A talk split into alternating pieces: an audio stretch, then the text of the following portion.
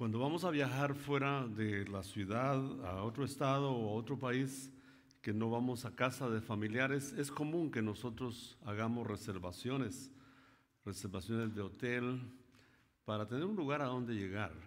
¿Cuántos han tenido esa experiencia de hacer reservaciones cuando van a viajar a otro lugar? Muy bien, algunos de ustedes lo han hecho y yo lo he hecho. Y que se, se siente muy bien cuando uno llega y va directo al lugar donde donde ya hizo una reservación para estar. Y eso es muy bueno. Pero en ocasiones, por supuesto, los hoteles por alguna razón no hacen la reservación. Y llega uno y dice, no tenemos ninguna reservación suya. Eh, es frustrante y es preocupante también. Sin embargo, cuando hablamos del viaje final de la vida, tenemos que recordar que la reservación que hemos hecho estando en esta vida es la que nos espera cuando lleguemos al final de esta vida. Hemos estado hablando acerca del destino de los muertos. Es un tema incómodo, yo reconozco eso, emocional, socialmente. Es un tema que ha sido maquillado en muchas maneras y la religión también no nos ha hecho ningún favor con, con no exponernos a la realidad de la muerte y el destino principalmente de la muerte, de los, de los muertos. Y como cultura también hemos eh, maquillado, hemos suavizado los términos que usamos para suavizar el impacto que tiene en nuestra vida, porque eh, morir no es tan complicado para una persona, pero para los que se quedan sí lo es. Piénselo. Muy pocas personas en su sano juicio se quieren quedar aquí en la tierra mucho más tiempo que lo que eh, les toca quedarse. La mayoría queremos partir, no porque estemos aburridos ni decepcionados en este mundo, pero eh, sabemos que hay un mundo mejor que este. Y no, no, no está en Mercurio, no está en Neptuno, no está en Marte, no está en ningún otro planeta. Sabemos nosotros por la palabra de Dios que los que tenemos a Cristo tenemos un destino mucho mejor que el que tenemos aquí. Unos dos, tres dijeron amén y, lo dijeron bien tímido, así, bien suavecito, que no se oiga, porque me quiero quedar aquí. Yo creo que es, es parte de la humanidad nuestra aferrarnos a lo que a lo que tenemos, a lo seguro, y, la muerte es un paso realmente, eh, una experiencia nueva. Nadie de nosotros se ha muerto. Entonces, cuando hablamos de ese tema, es un tema, es cierto, es incómodo, pero es necesario hablar. Es como el tema de, de tu propio funeral. Si no lo has hablado, no importa la edad que tengas, háblalo. Háblalo con tu cónyuge, háblalo con tus hijos, háblalo con tu, con tu familia. Porque vas a morir.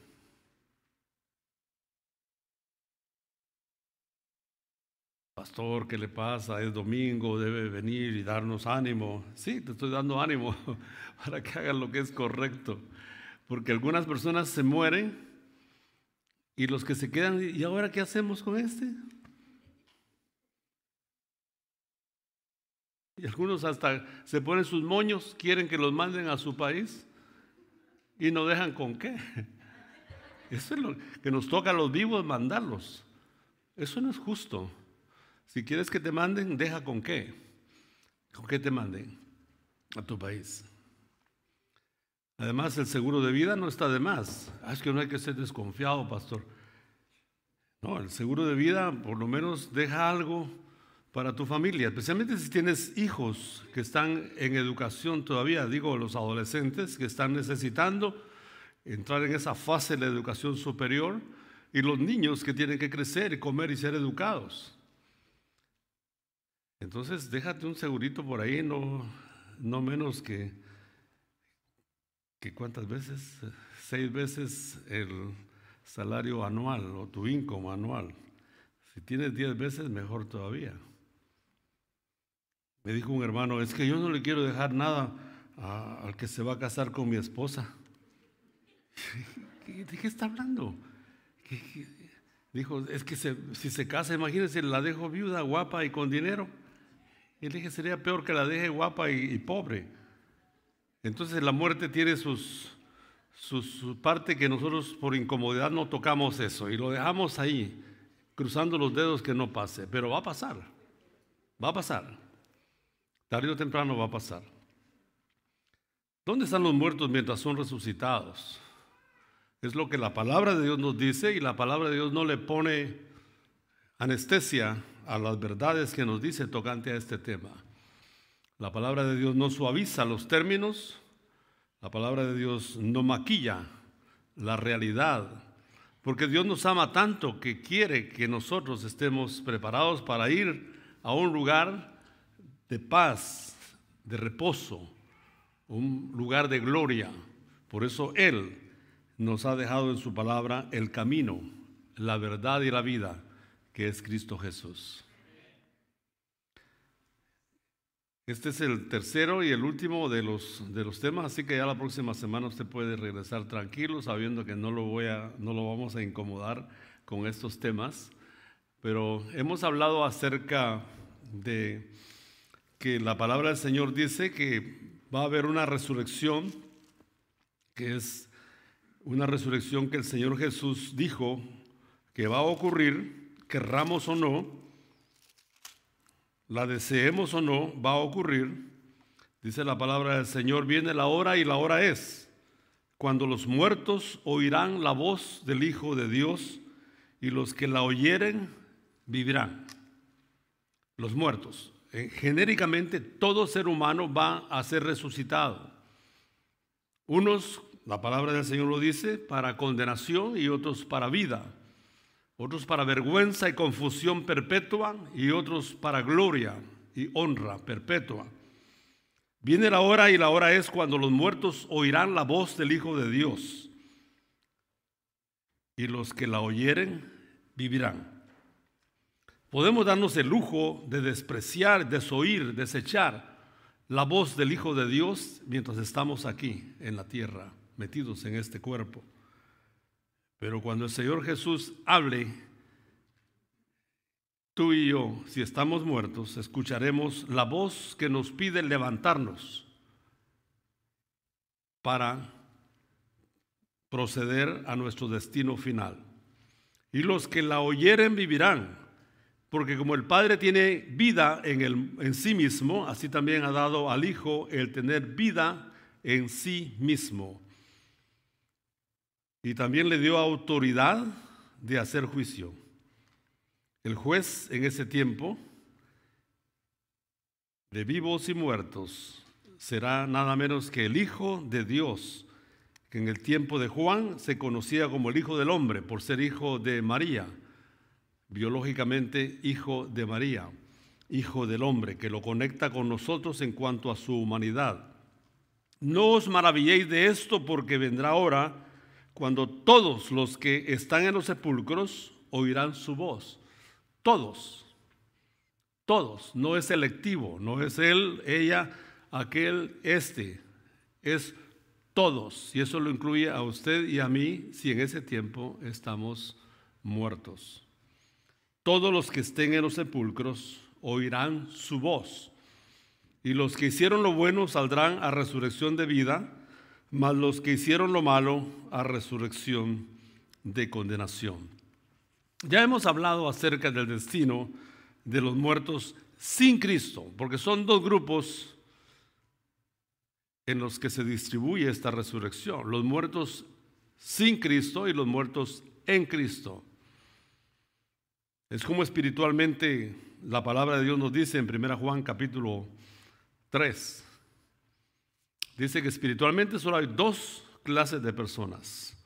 Los hijos de Dios y los hijos del diablo. Estoy hablando espiritualmente. O sea, los que están bajo la autoridad del amor, el perdón de Dios y los que están bajo la dirección, la autoridad de Satanás, el príncipe de las tinieblas, el príncipe de este siglo de este mundo, el que coordina toda la oposición que se ve hoy contra el reino de Dios. Satanás está metido en todas las esferas de la vida, en las artes, en la música, en las películas, en la moral, en la política, en todo está metido. Pero Satanás tiene una autoridad limitada, una autoridad que Dios le ha concedido conforme a sus propósitos. Dios sabe hasta dónde permite a Satanás llegar. Y él no puede tocarte si tu Padre Dios no le da el visto bueno. Tócalo, pero hasta tal punto, como lo hizo con Job, ¿se acuerdan? El relato de Job. Dios le dijo, tócalo, pero no toques su vida. Satanás tiene que rendirse a la autoridad de Dios, porque Dios es el que manda en el cielo y en la tierra.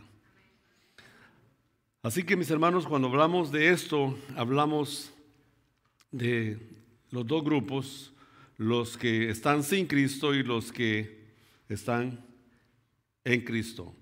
Ya hablamos de los que se mueren sin Cristo y no vamos a hablar de eso más porque el tema ha sido suficientemente tratado.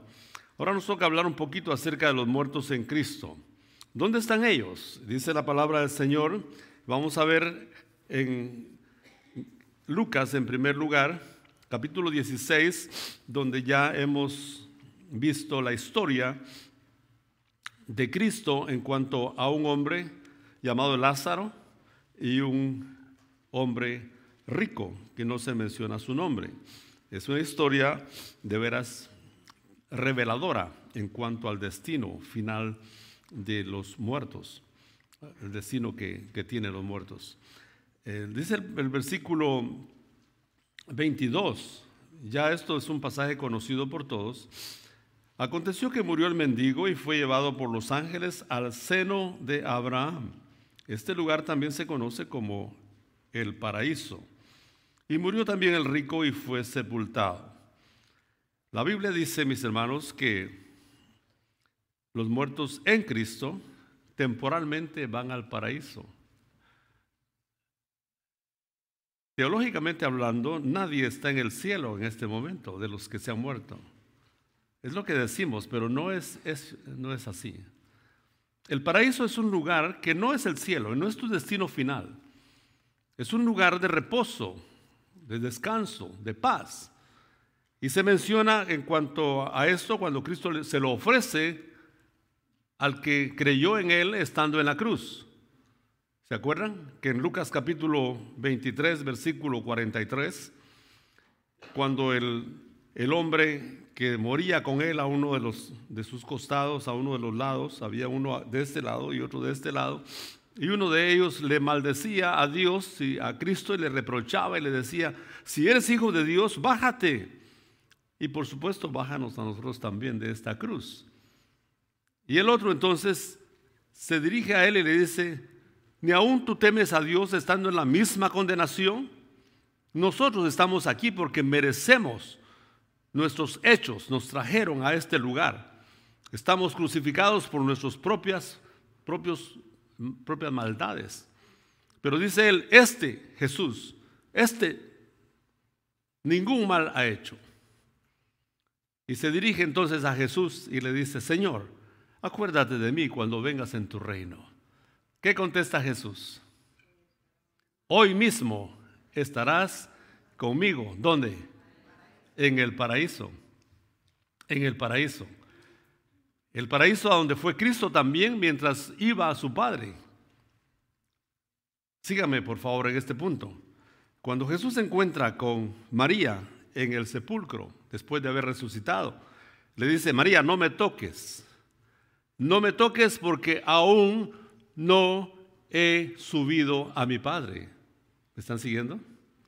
Son dos lugares diferentes, el paraíso y el destino final que es el cielo donde Dios mora, donde Dios tiene su trono, donde Dios gobierna toda la creación. Entonces, Cristo le ofrece a este, a este hombre apenas minutos de haber puesto su confianza en Jesús. Es interesante que esta oferta el Señor se la, se la hace así, bien clara y espontánea.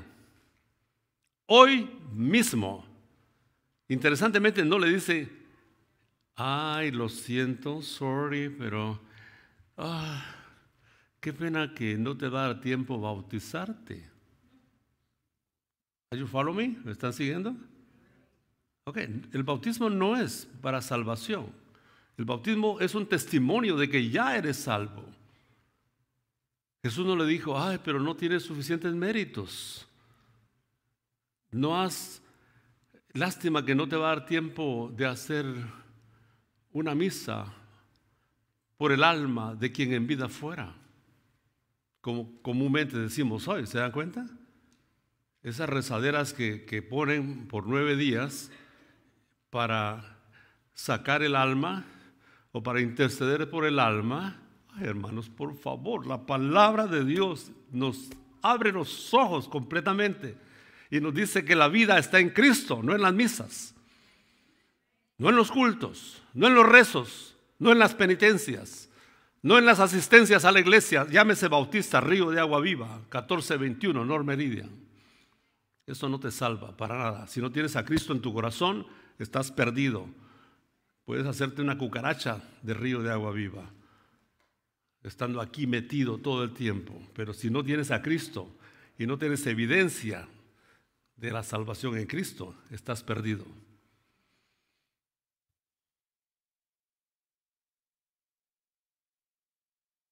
Qué bueno que el pastor ya se va a jubilar, porque ya, le, como que no tiene mucha paciencia con nosotros.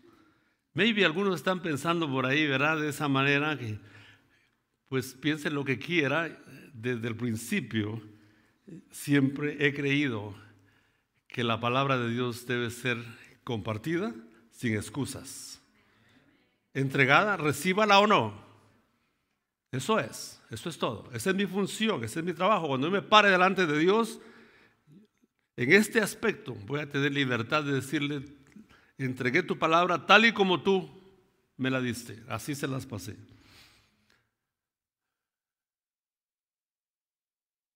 Entonces los muertos en Cristo, al morir, van al paraíso temporalmente.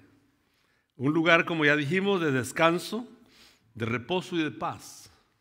Porque en este momento el cuerpo de los que están en Cristo, de los que murieron en Cristo, está en, sus, en el sepulcro. Allí. Está polvito tal vez, y lo digo con mucho respeto para nuestros muertos que se han ido, porque yo también tengo familiares, personas que he amado, que están en su lugar, en descanso. En el concepto del, ah, hebreo de ver esto, de la vida y del cuerpo y del alma y del cuerpo, solo tenían dos cosas dos partes, la parte material y la parte espiritual. Por eso el sabio Salomón dice en Eclesiastés 12:7 que el cuerpo vuelva a la tierra tal como era y el espíritu vuelva a Dios que lo dio. Es lo que él dice. El concepto griego en el Nuevo Testamento amplió la parte del hombre y ya no lo pone como un hombre eh, de dos partes, sino como un ser tripartito. Tripartito significa de tres partes. Los griegos pensaban, en el tiempo de Pablo, en el tiempo de Jesús, que el hombre es cuerpo, alma y espíritu. Los hebreos solo cuerpo y espíritu. O sea, han dicho sin griego y sin hebreo, dicho claramente, somos, la parte inmaterial que habita dentro de la parte material que es el cuerpo. Este cuerpo que ustedes ven aquí se está haciendo viejo cada día. Y no se ría porque el suyo también se está haciendo viejo cada día. Nuestros cuerpos eh, desde que nacen es una lucha que avanza y avanza y crece y crece y y tu juventud, esa que miras en el cuerpo, esos mazos que tienes, esos músculos que, ahora te jactas, hasta le haces así al espejo, Un día van a ser bolsas nada más.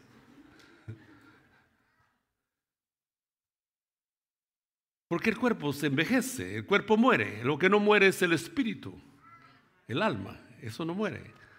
Y Cristo vino para redimir cuerpo y espíritu, no solamente el, espíritu, el cuerpo también. Por eso cuando recibamos nuestro nuevo espíritu, o sea, nuestra nueva parte inmaterial, también vamos a recibir un nuevo cuerpo. Eso la palabra de Dios también lo dice. Así que, mis hermanos, el cuerpo de los creyentes va a ser levantado de la tumba para ser llevado a su lugar final.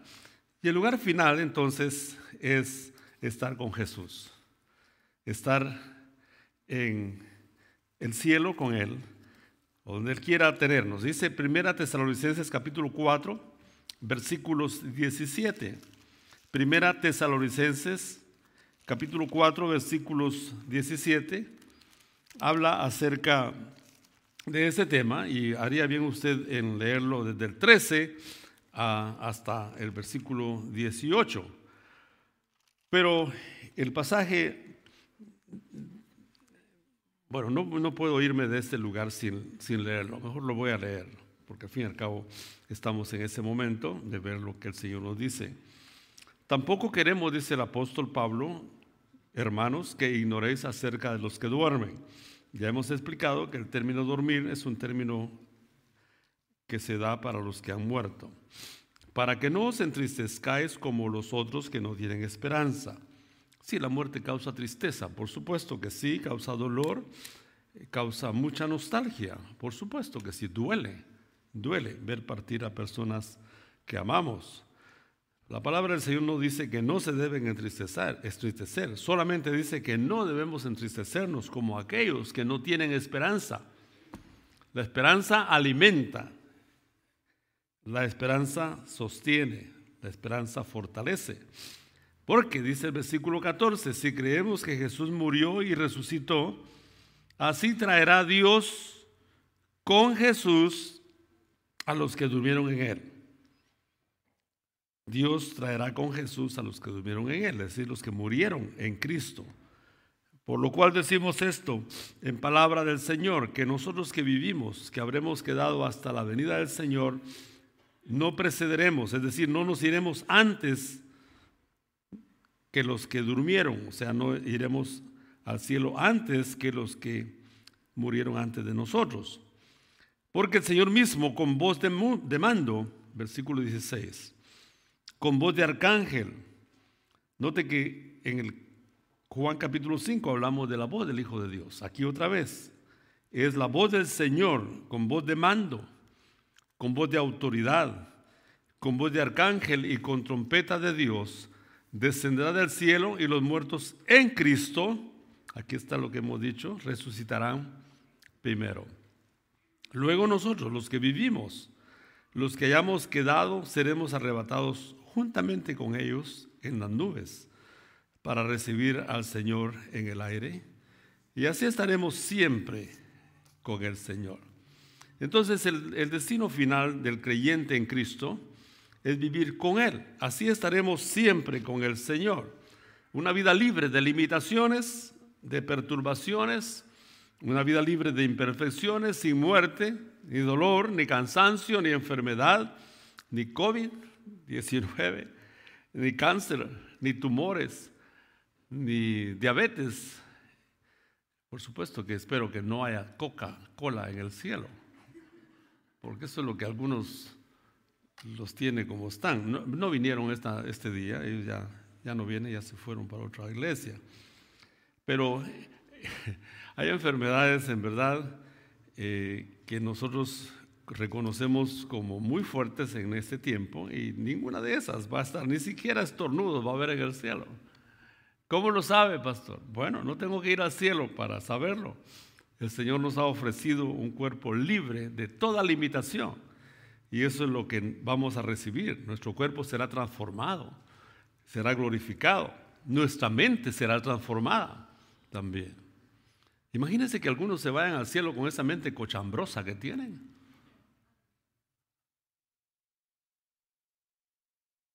Tienen, la, capacidad de ver con una malicia, una maldad, ensucian, en todo lo que ven lo ensucian con sus, pensamientos. No sería cielo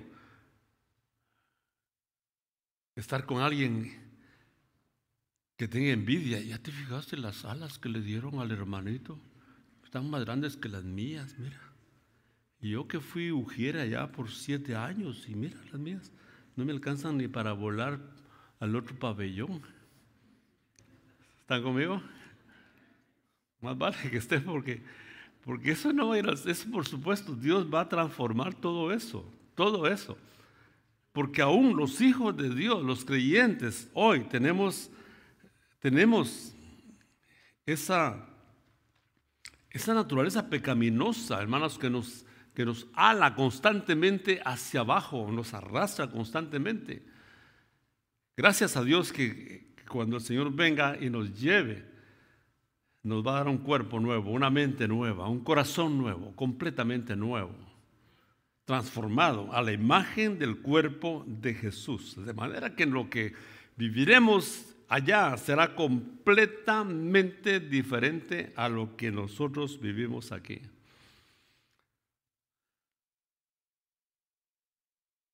En el, estudio bíblico de los miércoles, hace unas tres semanas, les decía a los hermanos, no debemos confiar de lo que nosotros pensamos. Si, si, lo que pensamos lo comparamos con lo que Dios dice, entonces vale la pena confiar en Él. Porque hay personas que dicen, yo creo, yo pienso. La palabra de Dios dice, mis pensamientos no son vuestros pensamientos. No. Hay camino que al hombre le parece derecho, pero su fin, ¿qué? Es camino de muerte. Entonces no confíe en sus propios pensamientos. Confíe en lo que Dios dice sobre ese tema en particular que usted está pensando. Y cuando sus pensamientos coincidan con los pensamientos de Dios, entonces, adelante. No confíe en su propio corazón tampoco. Usted siga lo que su corazón le diga. Usted haga lo que su corazón le diga. ¿Sabe qué? El corazón suyo y el mío es inherentemente, consulte su Google, inherentemente perverso. Así como lo es.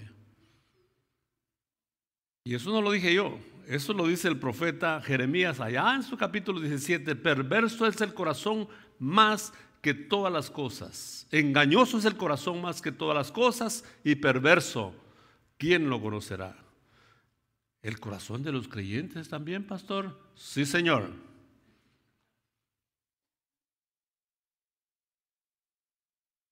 Examínese un poquito y se se va a dar cuenta. Si ustedes de los que piensan que usted está completamente santificado y que no tiene ningún mal pensamiento y no sale ninguna rata, perdón, una serpiente de su boca, entonces yo le recomiendo ni se asome aquí otra vez, porque aquí lo vamos a contaminar. No es que seamos, no, no, por supuesto que no, no, no, no, no, crea que estoy diciendo que aquí estamos eh, eh, en un nido de de ratones y de serpientes y de arañas y de todo eso. No, no, no. Por supuesto que no. La próxima vez que usted vea ese rótulo, cuando el clima mejore, el encargado va a cambiar lo que dice ahí. Se va a sorprender. Lo que va a decir es esto. Aquí no se permiten personas perfectas. Así va a decir, aquí no se reciben personas perfectas.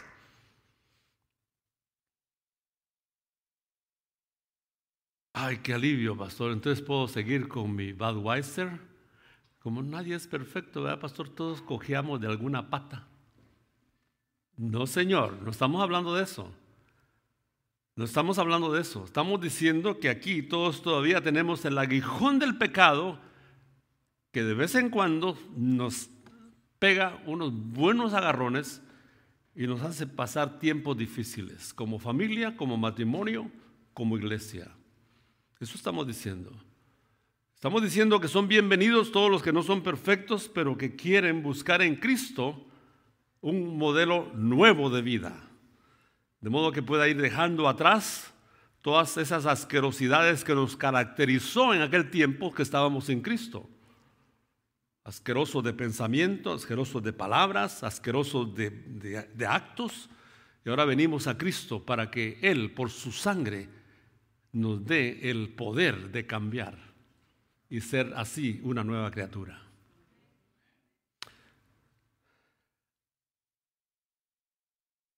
Termino con esto. Si usted está aquí sin Cristo, su vida está en peligro. No hoy.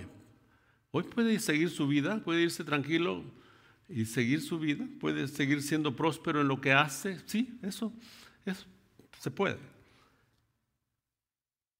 Pero cuando usted abra sus ojos a la voz del Hijo de Dios, después que ha muerto y lo llama, entonces usted va a darse cuenta que lo que escuchó el domingo 20 de noviembre en la iglesia Río de Agua Viva es una gran verdad. Yo no quiero que usted despierte a la voz del Hijo de Dios y comparezca ante el tribunal, ante el juicio final, donde el juez será nada menos que el Hijo de Dios. No van a haber abogados, defensores, no hay nada que defender. No van a haber fiscales que te empujen hacia comprometerte con un delito que a veces ni has cometido, pero aquí en la tierra ocurren esas cosas. Nada menos que el perfecto y santo Hijo de Dios será nuestro juez, el juez. Él es exacto completo, perfecto en su juicio. ¿Y sabe qué? Va a buscar tu nombre, mi, amigo, en el libro de la vida. Porque según Apocalipsis capítulo 21, 20, versículo 15, hay un libro donde debería estar tu nombre inscrito. Apocalipsis capítulo 20, versículo 15 dice, y el que no se halló inscrito en el libro de la vida fue lanzado al lago de fuego. Eso es terrible. Eso es terrible. Es un lago de fuego y azufre que arde, que quema. Yo no quiero que tu vida vaya a ese lugar, amigo mío, amiga mía. Hay personas que están, no están prestando atención aquí. Por favor, un par de, diáconos, este, muévanse para controlar esa situación aquí. Hay personas que están platicando y estamos en el tiempo de la palabra. Escuchen esta palabra porque ustedes posiblemente, si no están escuchando, se están perdiendo esto y posiblemente este pasaje sea, este mensaje sea el más importante de sus vidas. No tengan miedo de llamarle la atención, mujeres. Si los padres se enojan, hablen conmigo. Los padres deben ser suficientemente inteligentes para decirle a sus hijos, siéntense donde yo los pueda ver. Ya pasó eso de que los padres, ah, yo meto al fuego las manos por mis hijos. Te van a salir chamuscadas, es más, te van a salir chicharrones. No las metas, porque también ellos tienen perversión en su mente y su corazón, como nosotros los adultos. Por eso estamos aquí, delante del Señor, para recibir su gracia y su perdón. Así que es tiempo de escuchar, muchachos. Es tiempo de, reflexionar. ¿Que no entiendes todo lo que el pastor García dice? Cuando yo me siento ahí y escucho lo que otros dicen aquí, tampoco entiendo todo. Pero entiendo lo suficiente para decir, esto es mío, esto es para mí, esto no lo dejo ir, esto me va a bien. Estamos hablando de las personas que no están inscritas en el libro de la vida y desafortunadamente en las bancas de las iglesias se sientan personas que no están inscritos en el libro de la vida. Es, una realidad, es algo triste, pero es verdad. Y por eso hago estos mensajes tan fuertes, tan duros, porque es un asunto de vida o de muerte, de condenación o de gloria. ¿Te vas al infierno o te vas al cielo? Solo son dos lugares. ¿Tienes a Cristo? Estás perdonado. ¿No tienes a Cristo? Estás condenado. Es lo que la palabra de Dios dice. nunca voy a pedir disculpas por entregar un mensaje como este sin anestesia. Porque cuando yo entendí mi destino eterno a los 12 años, yo reconocí mi pecaminosidad en esa edad tan temprana y dije, Señor, yo quiero que tú me perdones, yo quiero tener de ti la salvación, yo quiero a Cristo como mi Salvador.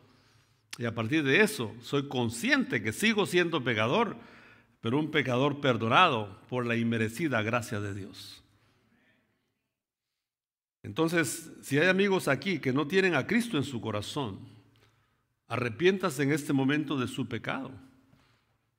Arrepentirse no tiene que empezar a salir lágrimas por tus ojos, no, no es necesario eso. Muchos con lágrimas de cocodrilo vienen a los altares y mojan toda la alfombra y después salen a hacer lo que les da la gana. El cambio está en la mente, mis hermanos. El término arrepentimiento es metanoia, que significa cambio de mente. Ya no me gusta hacer esto, no lo voy a hacer, ahora sigo a Cristo. Ahora soy una nueva criatura porque Él cambió mi vida. Ese es el arrepentimiento. No tiene que ver con golpes de pecho, no tiene que ver con lágrimas de cocodrilo. Tiene que ver con cambio en tu vida. Porque si alguno está en Cristo, nueva criatura es. Las cosas viejas pasaron y aquí todas son hechas nuevas. Como ya dije, seguimos tropezándonos y nos caemos. Pero de inmediato reconocemos, no es este nuestro lugar. Y nos levantamos, heridos por el pecado, sí, pero Cristo viene y nos, nos limpia, nos sana y nos levanta a un nivel más alto para que sigamos viviendo para su gloria. Uf, esto es el, este es un, esta es la paradoja del Evangelio. Paradoja significa contradicción. Por eso oiga, oiga, que ese es paradójico, que tú me dices que me amas y me tratas así tan feo. Le están hablando difícil, consulte su diccionario rápido, porque lo que están diciendo es increíble que tú diciendo que me amas, me estás tratando tan feo.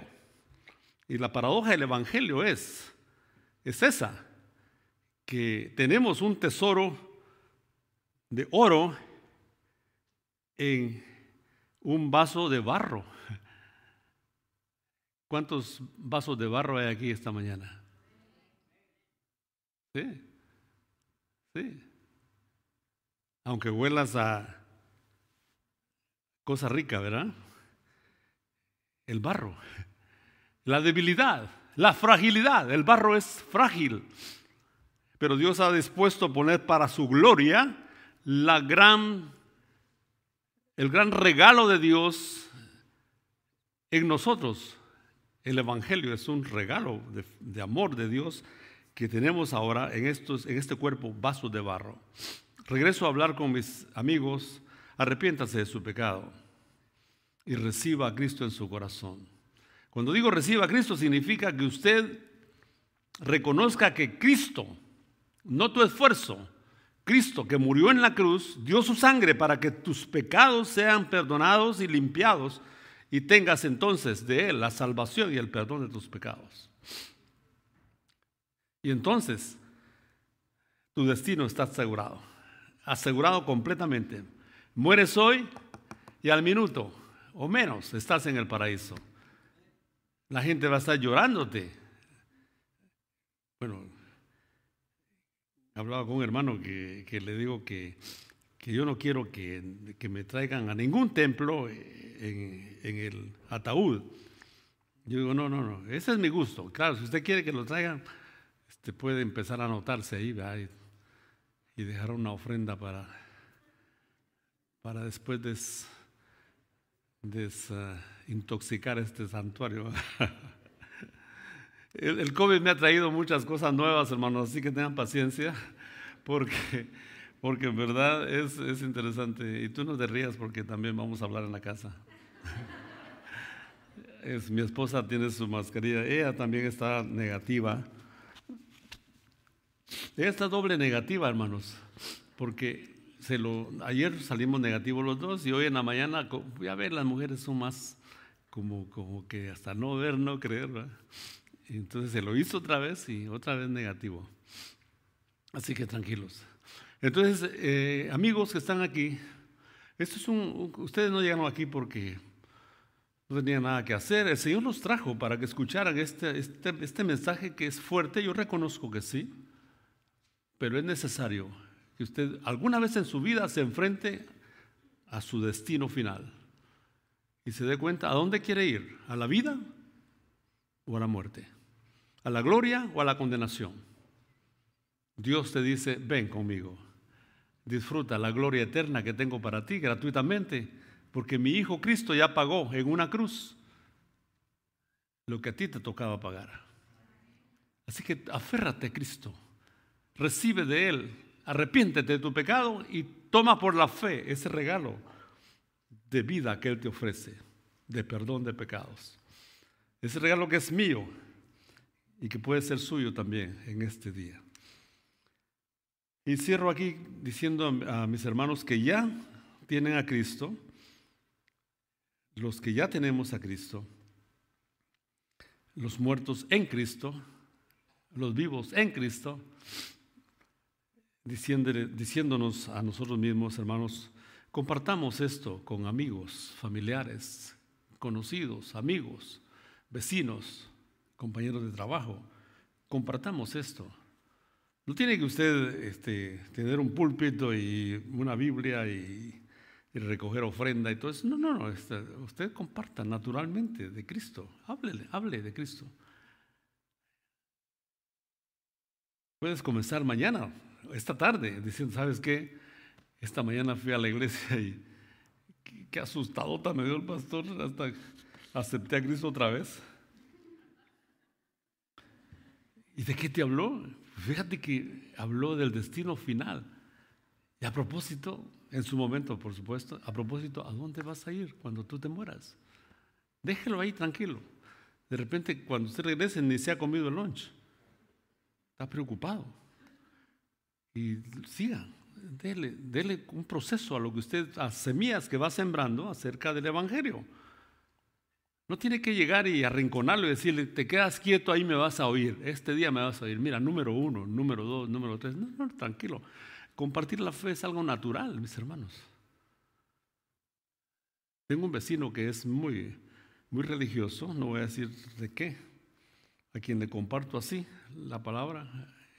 Cada vez que nos vemos, y cada vez que, nos vemos, él como que acelera la despedida, como que quiere irse luego. Pero platicamos de todo, pero yo digo, Señor, dame una oportunidad. Y cuando me abre este pedacito así de espacio, le meto la cuña al Evangelio. Tenemos que compartir el Señor, hermanos. Imagínate que te vas a ir en Cristo y, y te, vas la vida cantando, yo tengo una corona allá en el cielo que Cristo ha preparado para mí, aunque esos cantos ya no se cantan hoy, ¿verdad? ¿Cuántos saben ese? Yo tengo una corona en el cielo, ¿se dan cuenta? Sí, por supuesto.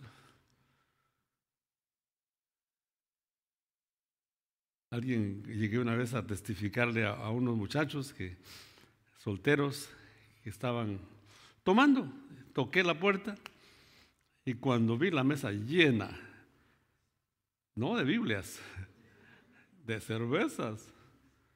Ah, les digo, miren, les gusta la corona, porque de corona era la marca. Les gusta la corona. ¿Y qué tiene la corona de especial? No me diga que usted no ha tomado, pastor.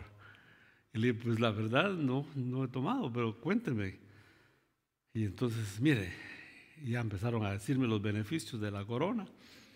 Y yo le digo, y estaba yo listo para entrarles, entonces le digo, y veo que les gustan las coronas. ¿No les gustaría tener una corona allá en el cielo como la que yo tengo? Y dice, háblenos de eso, pues, a ver qué. Ya, claro, está, diría ya corona y media adentro y, estaban así todos, este, pero de estos medio borrachitos de corona, Bauticé tres y casé uno.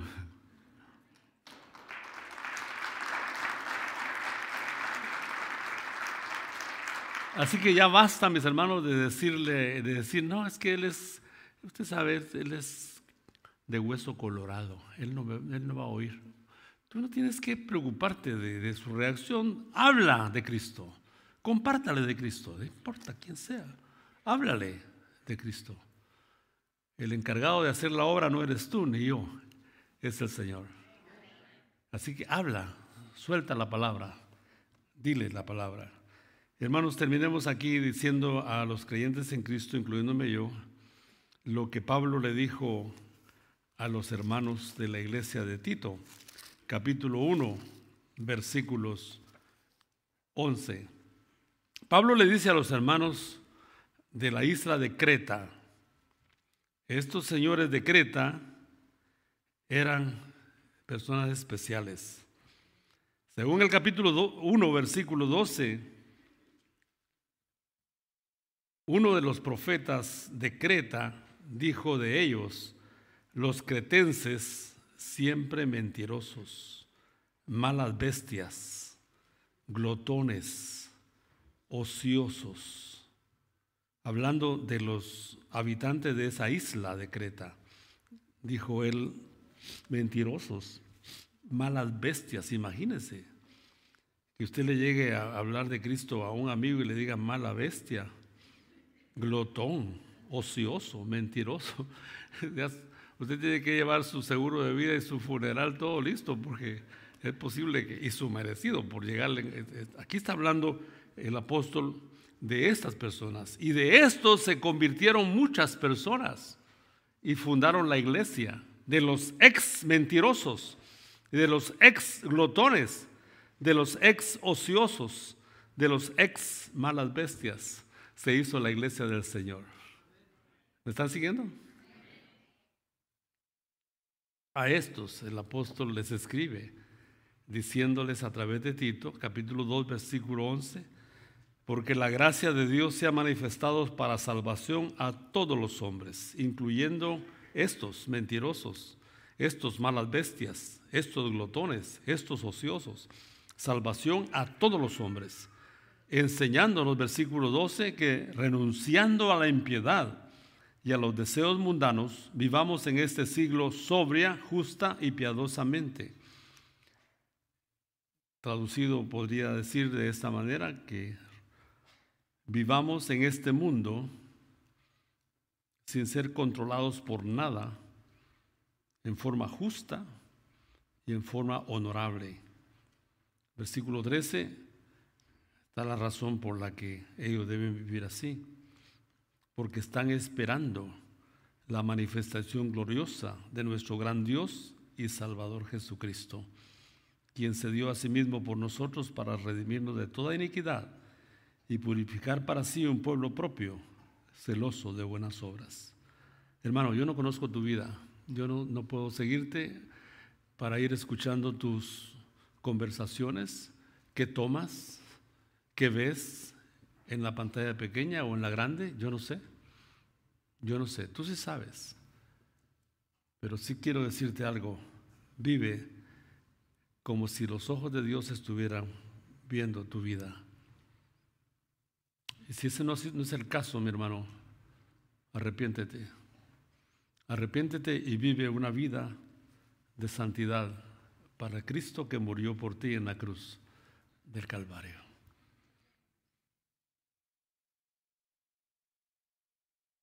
Acompáñenme por favor en una oración agradeciendo al Señor por nuestro destino eterno garantizado en Cristo Jesús. Un destino de vida, de gloria, de paz en la presencia del Señor. Todos ojos cerrados, por favor. todas las personas pensando en esto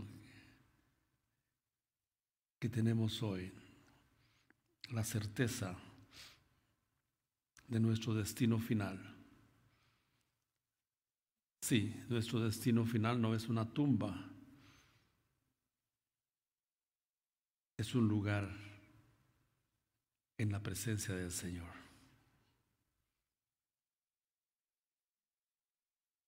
Pregunto a los creyentes, ¿estamos bien con el Señor? ¿Estamos en la debida relación con Él? ¿Estamos en paz? ¿Hay algún pecado secreto que estás cultivando?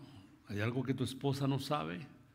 ¿Hay páginas donde te metes y tu esposa no está enterada? ¿Amistades que están poniendo en peligro tu matrimonio? Hombre o mujer. Recapacita.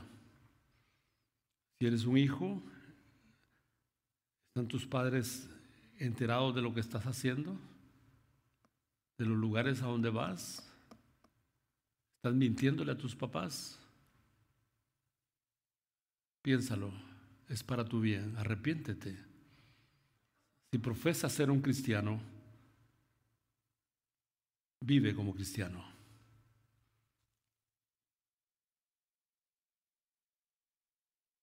Hay un lugar de arrepentimiento, hay un lugar para renunciar, como la palabra dice, a los deseos mundanos y ese lugar es hoy, hoy mismo.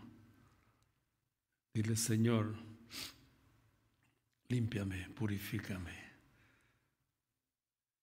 Yo quiero abandonar ese pecado, ese pensamiento, esa obsesión,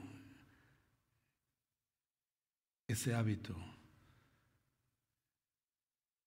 Yo quiero que vivir para ti.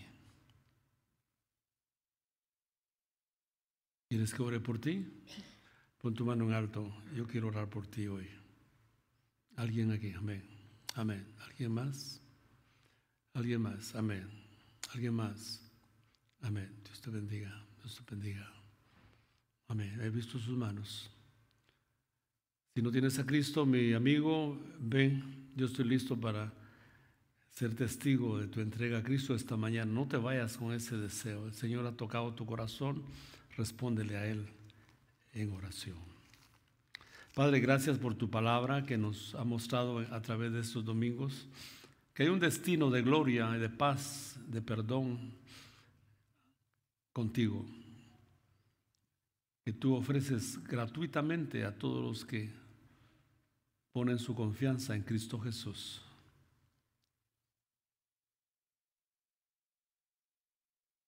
Estamos agradecidos por aquellos que ya tomaron esa decisión.